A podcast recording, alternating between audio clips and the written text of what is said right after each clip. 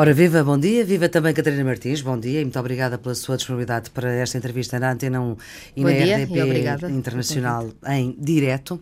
Quando houve Pedro Passos Coelho a dizer que este governo se converteu à política que criticava antes e que tem a opção pelo déficit, pensa que ele está a dizer aquilo que a Catarina Martins gostava de dizer, mas não pode? Não. Uh, nós temos divergências com o governo, nomeadamente com uma enorme pressão que está a acontecer sobre a execução orçamental nos serviços públicos e a sua capacidade de funcionar, mas nós não esquecemos que Pedro Passos Coelho queria cortar 600 milhões de euros por ano nas pensões. Tá bem, mas não uh, e, pode portanto... ser sempre esse argumento, sempre que uh, o que é certo é que há aqui um déficit que é uma boa notícia para o governo e para o Partido Socialista e é uma má notícia para os dois partidos que sustentam o governo. Isso não é bem assim. Nós, não? Achamos, nós não, não achamos que seja bom um país ter déficits altos, nunca achamos. O que nós sempre dissemos é que não era cortando que se conseguia resolver o problema do déficit, que o problema uhum. do déficit só se resolvia de duas formas. Uma, renegociando a dívida pública, e achamos que continua a ser um caminho que é preciso fazer. A dívida mas esse pública... ainda está numa gaveta. Sim, mas, bem, ainda bem que não desistimos de nada do que é posto numa gaveta, porque se tivéssemos feito algum dia, uhum. hoje o país não tinha melhorias nenhumas, com certeza. E, por outro lado, com crescimento económico. Ou seja, nós nunca acreditámos numa recessão, numa austeridade que, destruindo um tecido económico que já existia, vinha daí nascer um novo tecido económico que ia fazer o crescimento económico, que era a proposta da direita. Sempre hum. dissemos que era preciso crescimento económico. Não há consolidação orçamental sem crescimento económico. E, portanto, não há nenhum, não há nenhum partido em Portugal que defenda que é bom para as contas públicas ter déficits elevados. Ninguém quer. O problema é sempre qual é o caminho que fazemos para ter um um país equilibrado. Uhum. E o caminho da direita, que era um caminho de cortar nos rendimentos de quem vive do seu trabalho, Sim. de quem trabalhou toda uma vida, e de privatizar, ou seja, entregar aos investidores estrangeiros tudo o que o país tinha, foi um caminho desastroso, que ainda bem que foi possível parar. Agora, se me disser há uma diferença entre parar e recuperar tudo o que foi perdido, seguramente. Mas parar já foi importante para haver alguma recuperação económica no nosso país e também alguma consolidação orçamental por essa Mas via. Reconhece algum laivo de razão nesta crítica que é feita? Bom, vou tirar Pedro Passos Coelho para ser mais fácil. A, a, a obsessão que o governo tem, sobretudo enquanto Uh, tendo em vista a saída do procedimento do déficit excessivo? Nós temos tido limitações na atuação do país muito fortes do ponto de vista europeu. E como o Partido Socialista não quer pôr em causa essas limitações, de que ele próprio é também, eh, é, é também responsável, é? lembrando-nos o Partido Socialista, uhum. com o Tratado Orçamental, com o próprio Tratado de Lisboa, etc., como não quer pôr em causa essa construção, é muito importante para, o, para um governo do Partido Socialista conseguir li, diminuir o número de constrangimentos europeus, digamos assim. E a saída do procedimento de déficit excessivo uhum. é, desse ponto de vista, importante. Claro que não resolve problemas de fundo que o país tem, porque mantemos uma enorme pressão sobre a dívida pública. Agora, uma coisa é certa, a, a, a, a direita está um pouco sem projeto, não é? Ou seja, apostou tudo que qualquer devolução de rendimentos a quem trabalha Vai traria... ao ponto da direita agora acusar o governo de estar a copiar uh, aquilo que a direita fazia. O, o, o, que é só, o que é só triste e só mostra a incapacidade da direita de ter projeto. Eu hum. espero, aliás, que a direita, entretanto, se recomponha e possamos discutir projetos políticos diversos, porque eu julgo que isso é o que importante. é isso, a direita recompor-se para si? É eh, ter algum projeto sobre o país, sobre a economia, etc. Ou seja, não se reconhece. Não é mudar as lideranças? Eu não acho que as lideranças marquem o que é um projeto político. Acho que os projetos políticos são muito mais vastos do que as lideranças de cada momento e, portanto, os problemas de lideranças dos Mas, partidos... portanto, ficamos a saber que o Bloco de Esquerda quer que a direita se recomponha. Eu acho que é importante num país haver diferenças políticas claras e a direita dizer coisas que são hum, que aparecem aos olhos de todas as pessoas como um pouco absurdas, do género estão a fazer o que nós queríamos fazer, depois de terem dito o que estão a fazer vai trazer o diabo, não ajuda a um debate político que reforça a própria democracia uhum. e a legitime. E eu acho que todas as pessoas, nos seus vários quadrantes políticos, numa democracia, uhum. têm a necessidade de que haja projetos políticos em confronto para que possa haver escolha, para que possa haver debate sério. E isso tem faltado. Catarina Martins, e usando as suas próprias palavras, acha que a esquerda está recomposta?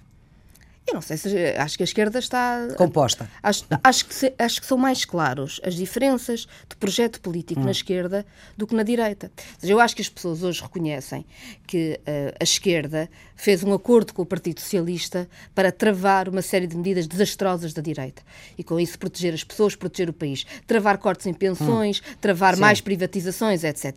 E isso foi importante mas continuam a perceber que há um projeto diferente político, ainda assim, entre o projeto do Partido Socialista Sim. e o projeto dos partidos à sua esquerda. Eu acho que isto é importante, que haja debate de projetos. Muito bem. E depois pode haver encontros, desencontros, mas há diferenças, diferenças que são debatidas e o país deve ser debatido assim. A hum, democracia é isso. Nós sabemos que esta atual solução política obriga a uma negociação permanente de tudo. Há negociações de matérias eh, técnicas das medidas, mas há também a negociação política. E já houve, e provavelmente vai haver mais. Poderemos ter conhecimento dessas reuniões ou não. Ou seja, estas negociações ao mais alto nível, ou seja, ao nível uh, das lideranças uh, partidárias. O que eu. Um, não é perguntar-lhe o que é que se passa nessas reuniões, se bem que gostasse muito de poder saber, de ser mosca, mas a questão que eu queria perceber era, era esta. Como é que esta questão, quando o Primeiro-Ministro fala numa margem estreita, agora com a saída do procedimento de déficit excessivo, uh, diz que cumpre sempre, mas faseadamente. Ou seja, uh, o Bloco de Esquerda, neste momento, já percebeu Uh, nessas reuniões de cúpula, digamos assim, uh, do, dos três maiores partidos, dos três partidos que, que, lideram, já percebeu qual é a margem dessa margem estreita? Nós temos aqui várias coisas em cima da mesa que temos que negociar e que as pessoas Sim. compreendem. A primeira é o cumprimento dos acordos que assinámos Sim. em novembro de 2015.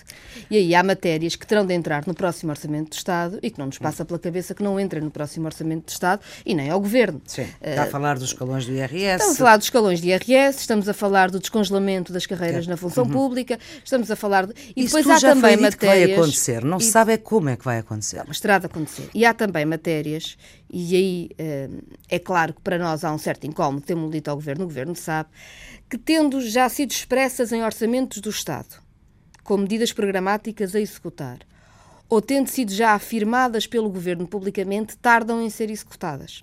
E esse é de... também um problema.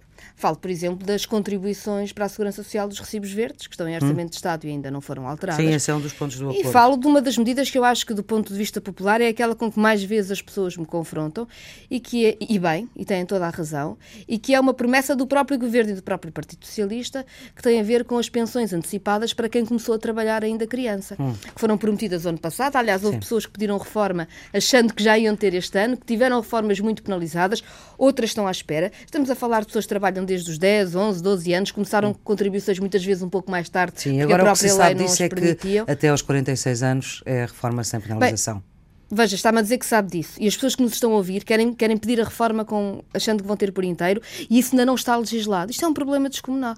Porque cada pessoa hum. que, com a expectativa, porque eu vi o Ministro Vieira da Silva dizer já o ano passado hum. que as pessoas nessas condições iam ter direito à reforma por inteiro aos 60 anos.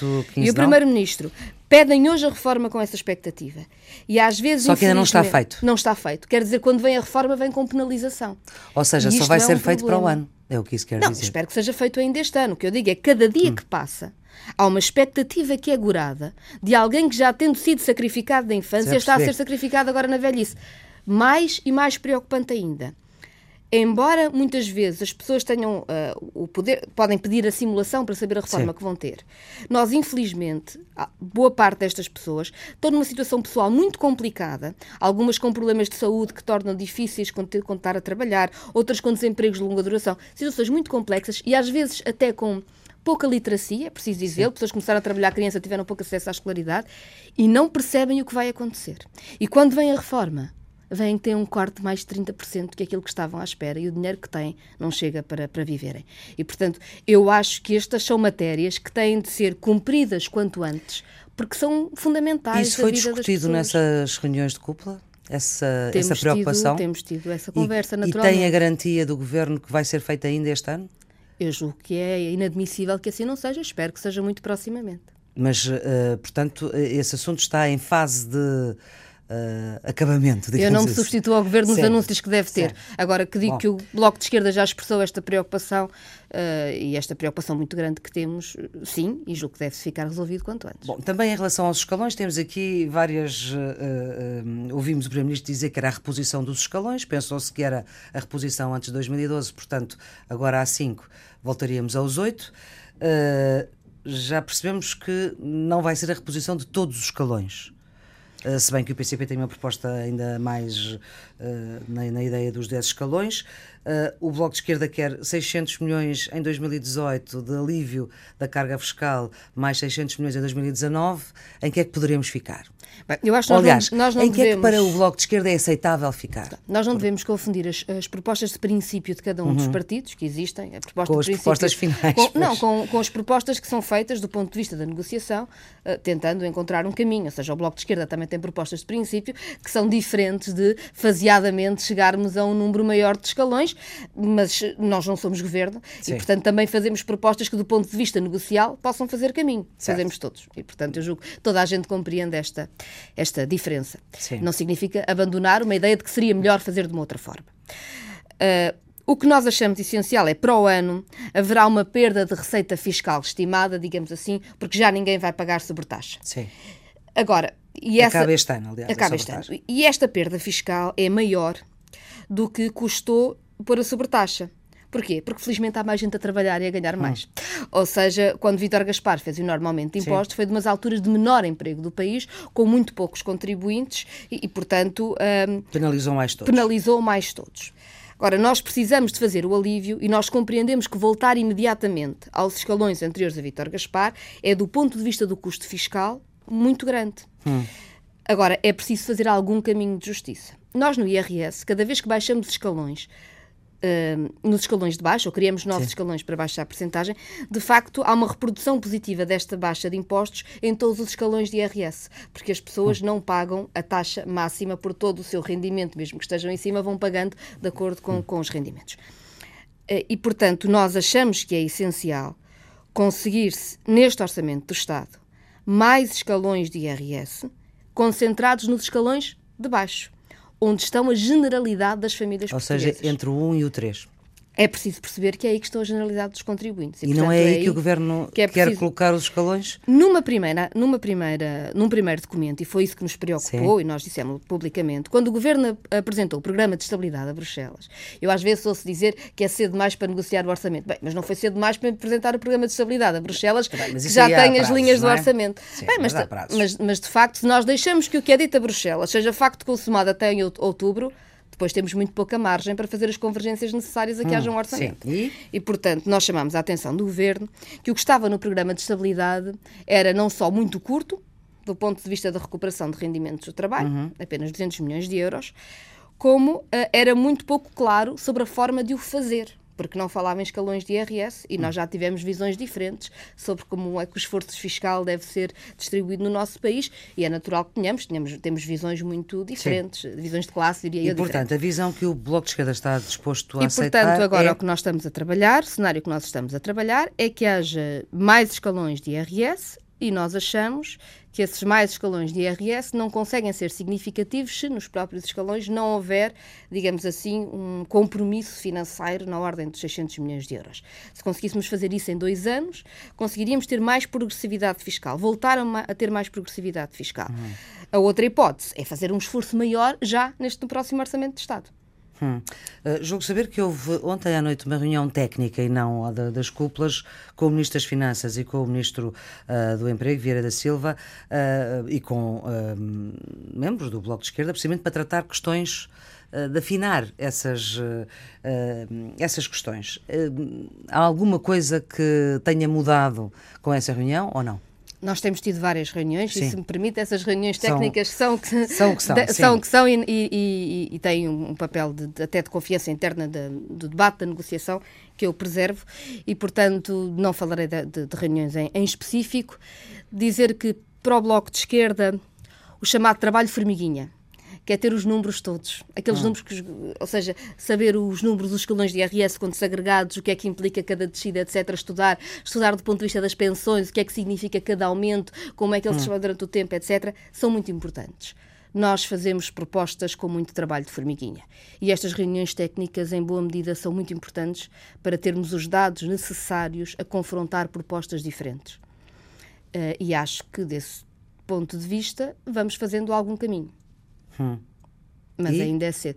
Bem, e ainda temos muito por fazer, como digo, pensões antecipadas para quem começou a trabalhar na infância deviam estar já, para depois podermos pois. negociar o orçamento sobre as pensões e sobre o que vão acontecer às pensões. Uh, não sabemos. E também ficámos a saber não. agora que Sim. Sabemos, pelo menos, que o governo já assumiu que terão mesmo de ser mais escalões de IRS ou seja, e não mais apenas um. e não apenas, ou seja, porque a primeira medida que o governo tinha apresentado não não aparecia mais nenhum escalão de IRS. Sim, só seja, aparecia, um, um, intermédio.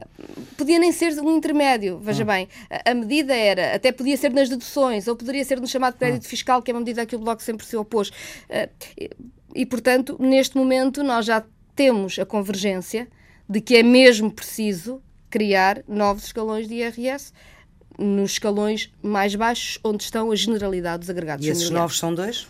Isso ainda é cedo, nós achamos que podemos ir mais longe do que o Governo acha que se quer possível Ir mais longe é ser em três, por exemplo? Não é, é, é uma matéria que estamos, estamos a trabalhar. Uhum. Agora, sendo que, eh, e até contrariando algumas expectativas anteriores, hoje o ministro Mário Centeno é o ministro mais popular do governo, o que é estranho para o ministro das Finanças.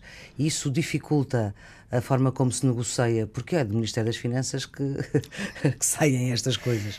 Eu acho que as pessoas ficaram muito cansadas de ano após ano os ministros das Finanças serem o, a instabilidade nas suas vidas cada vez que o Ministro das Finanças hum. se dirigia ao país é para dizer tudo aquilo que contavam, afinal não é verdade. Olha, mas a última coisa que disse é que não vai haver aumentos salariais até, 2000, até ao final da legislatura.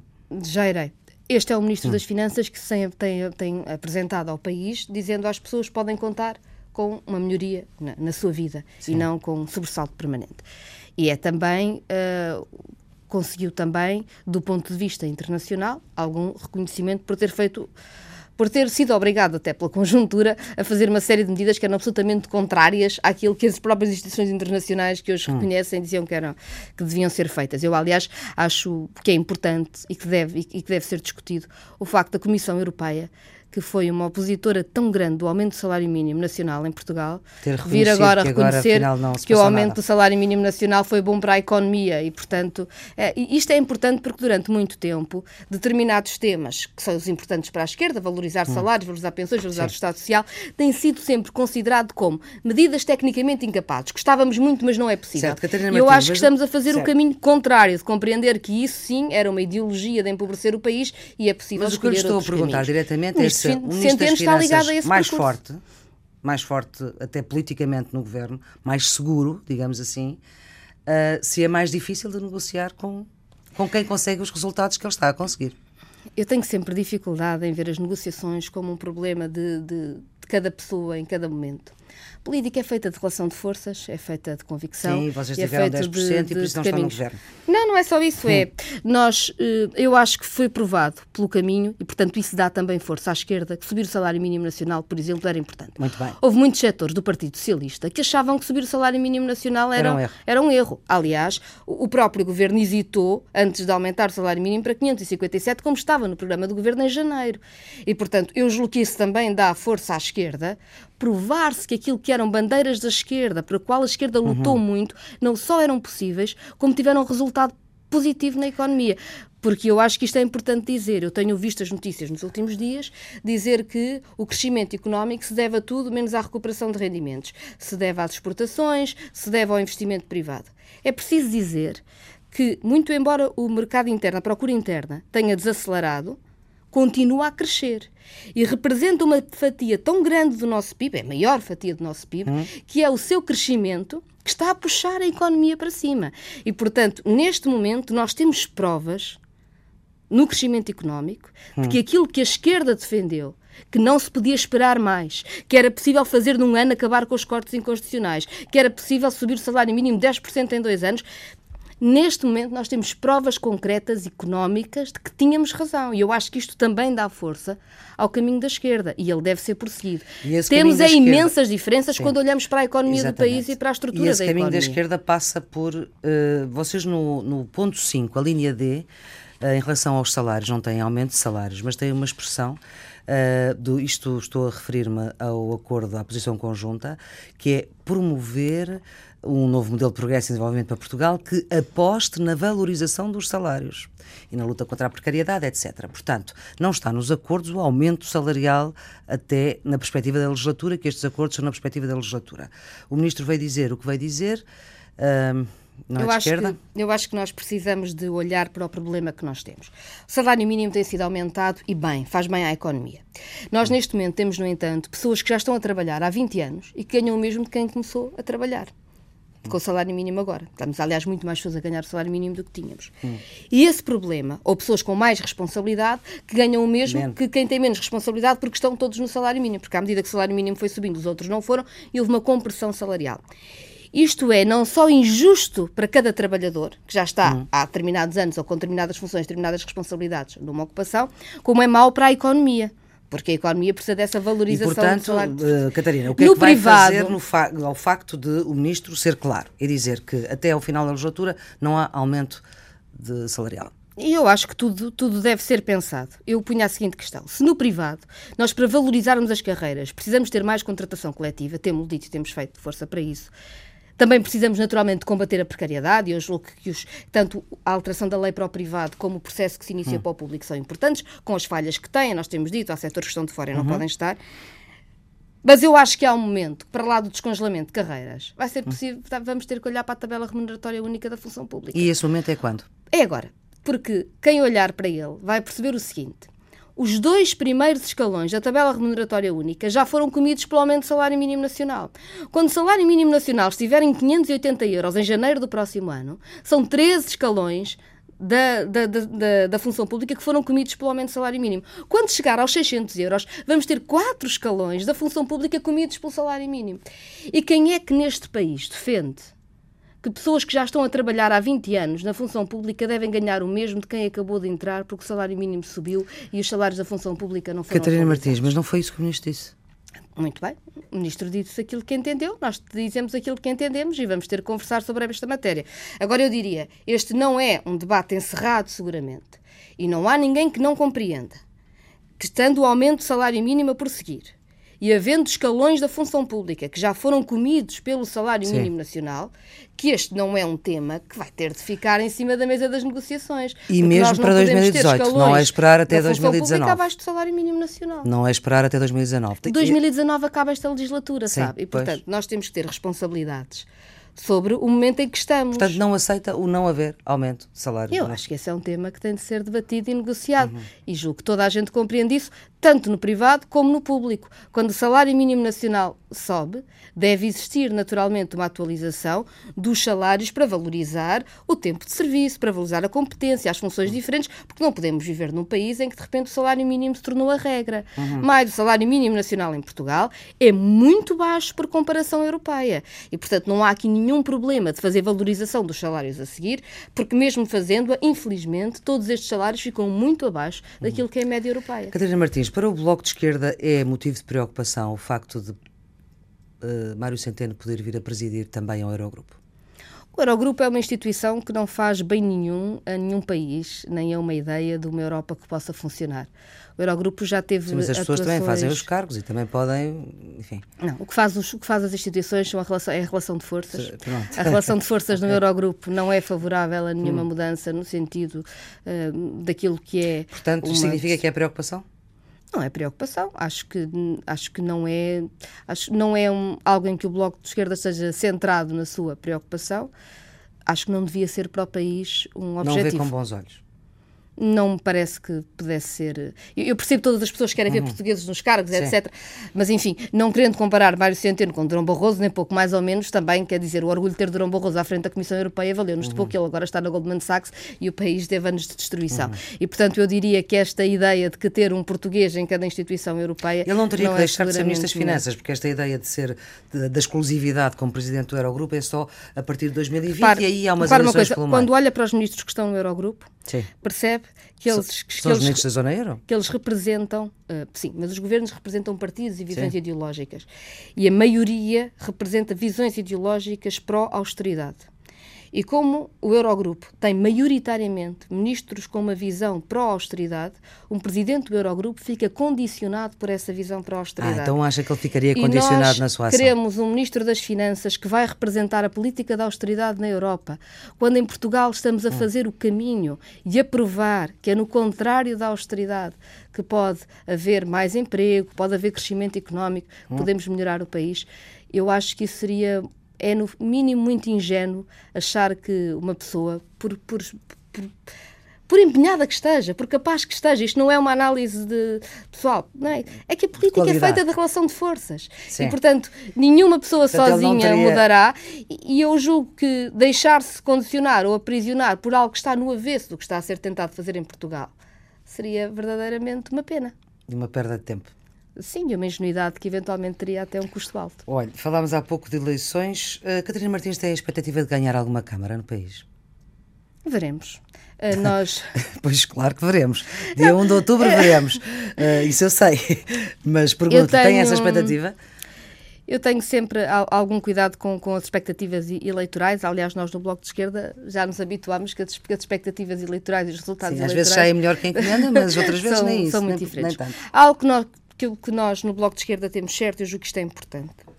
Nos últimos quatro anos, houve pessoas que, do ponto de vista local, se afirmaram muito no seu trabalho, ainda que não tendo hum. câmaras, ou seja, seja no seu trabalho nas autarquias, como vereadores, seja nas Assembleias Municipais, okay, Assembleias de Freguesia. E o que o Bloco de Esquerda está a fazer nestas eleições é um, apostar nessas pessoas e em pessoas que decidiram dedicar-se ao trabalho uhum. local e que, e que o e têm é o caso feito. Salvaterra com Anitta Ribeiro de novo, perderam foi a Câmara uma, há quatro anos para o Partido Socialista. Foi uma escolha da, da, da Conselhia de, de Salvaterra. Nós, aliás, no Bloco de Esquerda tivemos o cuidado de fazer uma alteração estatutária uh, recentemente hum. para permitir uma liberdade grande do ponto de vista das conselhias da escolha dos seus candidatos. Achámos que era importante de, de reforçar essa base local do Bloco e dar-lhe hum. visibilidade. Eu julgo que vão ser umas eleições em que o Bloco de Esquerda vai ter um resultado bastante melhor do que teve em últimas. Acho que vamos poder afirmar visão autárquica em vários hum. sítios do país.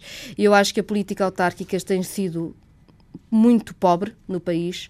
Acho que as autarquias têm uma enorme responsabilidade em eh, concretizar os direitos efetivos das comunidades. Acho que tem havido presidencialismo a mais, clientelismo a mais, rotatividade hum. a mais. Mas, e acho que mais força do Bloco de Esquerda nas autarquias será também uma mudança política qualitativa na democracia. Vitória seria nas duas câmaras mais emblemáticas eh, de, do, do, país. Uh, João Semedo ser eleito vereador uh, e, no Porto e Ricardo Robles em Lisboa? Seria muito importante a sua eleição e eu estou absolutamente convencida de que é possível fazê-lo. Hum. Acho, o Bloco aliás, em Lisboa só elegeu uma vez e foi com o independente uh, José Sá Fernandes, que, se, que, está coligado com o atual presidente. O Ricardo Robles tem um enorme trabalho feito na Assembleia Municipal, é uma pessoa hum. muito bem preparada e é um dirigente do Bloco de Esquerda que dedica a sua vida à cidade de Lisboa. E eu acho que isto é muito importante, ou seja, Bloco de Esquerda uh, está a apostar numa equipa que quer fazer o trabalho em Lisboa, hum. quer fazer o trabalho sobre a habitação, sobre a mobilidade, sobre como é que se consegue viver nesta cidade que, sendo tão bonita, é cada vez mais difícil uh, se viver cá com os salários médios que as pessoas ganham. Portanto, e esse vitória é um era trabalho... ganhar um vereador em Lisboa e Porto. Isso era já uma vitória. Eu espero que o Bloco de Esquerda tenha muito mais vereadores e resultados muito uhum. bons um pouco por todo o território. Catarina Martins, o Primeiro-Ministro e também líder do Partido Socialista, já disse mais do que uma vez de que, uh, com maioria absoluta ou sem ela, uh, o Partido Socialista estava disposto a renovar uh, este acordo com o Bloco, o PCP e o Partido Ecologista dos Verdes, porque pensa ser útil. A primeira vez que eu disse foi em 10 de novembro de 2016, quando as posições conjuntas fizeram um ano. Por parte do Bloco, essa disponibilidade existe? Eu acho que isto é algo que se diz, mas não tem nenhum significado prático, não é? Ou seja, toda a gente sabe que em política os acordos Portanto, acha que o Primeiro-Ministro existe por... Um partido que tenha uma maioria absoluta não precisa de nenhum outro partido, não, não há força para fazer negociação, não há força para chegar Mas se ele diz que é útil, uh, nem, Vamos... nem, nem, isso a faz pensar um bocadinho mais atrás? Porque eu, isto não é uma a ideia que... é uma questão de escolhas e há escolhas diferentes. Hum. A economia está a crescer. Nós estamos a negociar com o Governo recuperação de rendimentos do trabalho, que é isso a que nos propusemos, Sim. e eh, defesa do Estado Social. Mas há, há, existe uma alteração na economia substantiva. E o Partido Socialista tem abertura para ela, para, por exemplo, este crescimento económico ser sustentado e defender verdadeiramente o tecido económico e o emprego no país. Não continuamos nós a ter setores rentistas que se apropriam de boa parte da riqueza que é criada. Não continuamos nós, do ponto de vista da estrutura económica, a ter um país que não é capaz de combater as desigualdades. O que a Catarina Martins está a dizer é que não acredita que uh, esta intenção que o líder do Partido Socialista e Primeiro-Ministro tem expressado corresponde à verdade. Vou-lhe dar um exemplo concreto. Não, que eu acho que... Mas eu gostava imenso é que respondesse àquilo que eu lhe perguntei. Eu, eu, o exemplo concreto que eu lhe vou dar é um exemplo. Veremos o que quer fazer o Partido Socialista. Nós temos visões diferentes sobre a estrutura da economia. Sim. Mas há uma coisa que acontece neste país que não acontece em mais nenhum país com esta situação. A REN foi privatizada, a EDP foi privatizada, portanto, toda a energia ficou privada, mas nós privatizámos ainda mais. Privatizámos o sistema elétrico nacional, que é nem mais nem menos do que a forma como se decide como é que compramos energia a cada produtora da energia. Hum. Isto sabendo nós que os donos da REN são também donos de 25% da EDP. E, portanto, quem decide a quem é que nós compramos energia, aquela que depois nós pagamos na fatura da luz, é a REN, que é também Sim. dona da EDP. E mais do que isso, a REN não só decide o que é que nós compramos, como a REN ainda decide que investimentos é que quer fazer ou não e põe isso na fatura da luz. Nós, no dia 12, vamos votar um projeto do Bloco de Esquerda para que o sistema elétrico nacional seja público. O Bloco acha que a REN e a EDP deviam ser hum, públicas. Hum, mas nós nem estamos a apresentar um projeto assim tão ambicioso porque estamos a tentar uma convergência. O que nós dizemos estão é, a conseguir? Pelo menos, pelo menos... Essa negociação está a correr bem decisão, com o Partido Socialista Que a decisão de compra da energia seja mais saudável e não condicionada hum. por quem tem a REN e a EDP ao mesmo tempo e que os investimentos também tenham algum cariz público certo. para a REN não decidir tudo. Porque, como sabe, o preço da energia em Portugal é um dos é, mais altos da Europa, que é um problema para as famílias todos. e é um problema para as empresas. Como é que o Partido Socialista vai votar no dia 12? Já sabe, não já? Eu, neste momento, tenho a certeza que há imensas pessoas no Partido Socialista que sentem um enorme incómodo com esta situação. Que sabem que é inacreditável que a REN e a EDP uhum. possam decidir tudo e que se pague tanto pela energia. Que sabem que ter privatizado o sistema elétrico nacional, como fez uhum. o PSD e o CDS, foi um erro tremendo. E ainda assim, porque o Partido Socialista tem uma visão que o impede de afrontar sistematicamente os interesses económicos mais poderosos do país, até este momento a indicação que temos é que o Partido Socialista votará contra. Eu tenho esperança que isso Estamos mude. a dia 1, ainda faltam 12 dias. Vamos ver o que e, é que... E tenho a certeza que há imensos socialistas uhum. com já, enormes já responsabilidades já disse, que percebem Martins. este problema. Significa... Se isso mudar, já estamos a falar de alguma alteração que, mais do que conjuntural, pode ser um diálogo sobre o futuro da economia. Bom, Se sabemos... isso não mudar e continuarmos a alimentar os setores rentistas em Portugal, continuamos a perceber que as grandes clivagens que existem Sim, entre Catarina os partidos Martins, nós não, podemos nós não podemos adivinhar o resultado das eleições, ninguém sabe se vai haver maioria absoluta ou não, uh, ninguém sabe se esta maioria vai continuar a ser maioritária, portanto ninguém sabe nada disso. Uh, mas, uh, de facto, esta é uma posição política de fundo. Uh, quando o Primeiro-Ministro, líder do partido maior deste e que, e que é uh, governo minoritário, diz que, mesmo que eu tenha maioria absoluta, eu quero contar com eles, temos aqui uma das líderes deles que não acredita no que ele está a dizer. Eu julgo que o Partido Socialista tem, aspecto, tem uh, o desejo legítimo de poder ter maiorias absolutas e dirá, uma vez que as pessoas têm uma imagem calhar, positiva do que está a acontecer. Ter, até, se calhar até seria melhor para que esta conjuntura se mantivesse que não tivesse. O é? que eu digo é, tem o hum, desejo. Eu não disse, tem, eu não disse hum, que vai sim, ter. Sim. Eu percebo que o Partido Socialista tem esse desejo.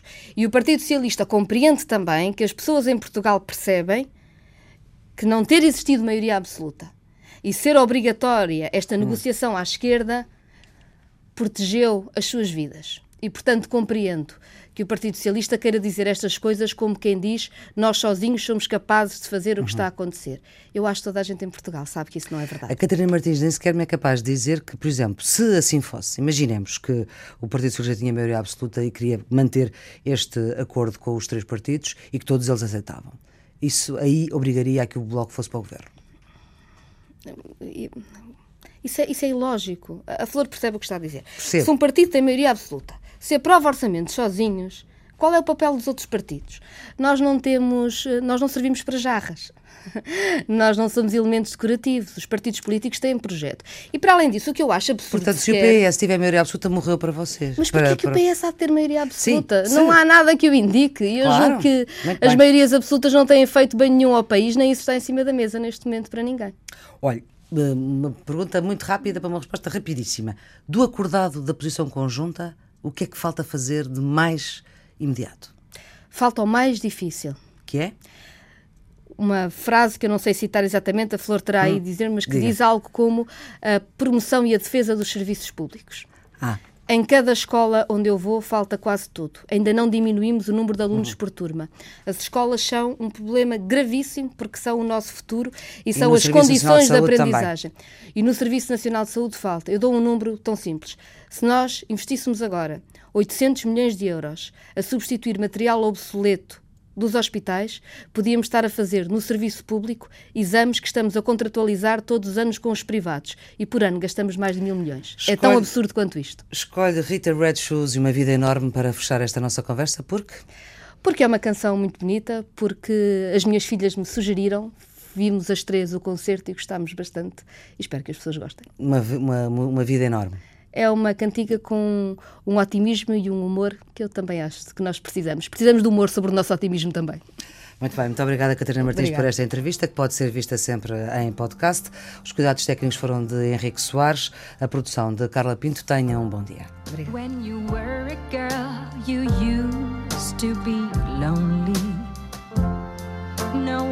ever knew in which world did you live. But there was a time when you said you'll be free. Life is bigger than you think, deeper than the chink in your heart.